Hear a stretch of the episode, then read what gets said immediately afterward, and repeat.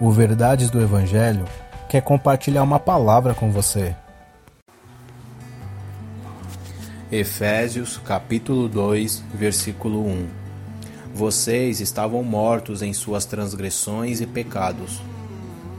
O apóstolo Paulo fala para os cristãos que estavam em Éfeso que anteriormente eles estavam mortos em suas transgressões e pecados antes de Deus os salvarem por meio do Santo Evangelho, antes de Deus os converterem, havia morte, morte espiritual.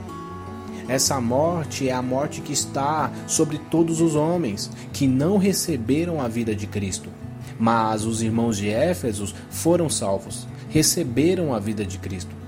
E surge uma pergunta então: e você? Você está morto, está morta em seus pecados e transgressões? Ou ainda está separado, separada de Deus?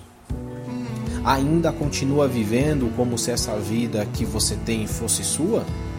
Ainda vive como se algum dia não fosse prestar contas ao Deus e juiz? Ou você já recebeu a vida ofertada por Jesus Cristo?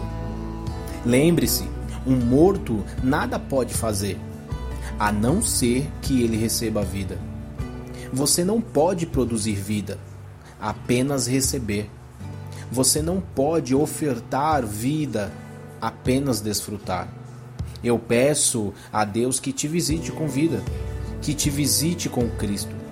Ah, e não se esqueça que o salário, a recompensa do pecado é a morte, mas o presente de Deus é a vida eterna. Que Deus te abençoe.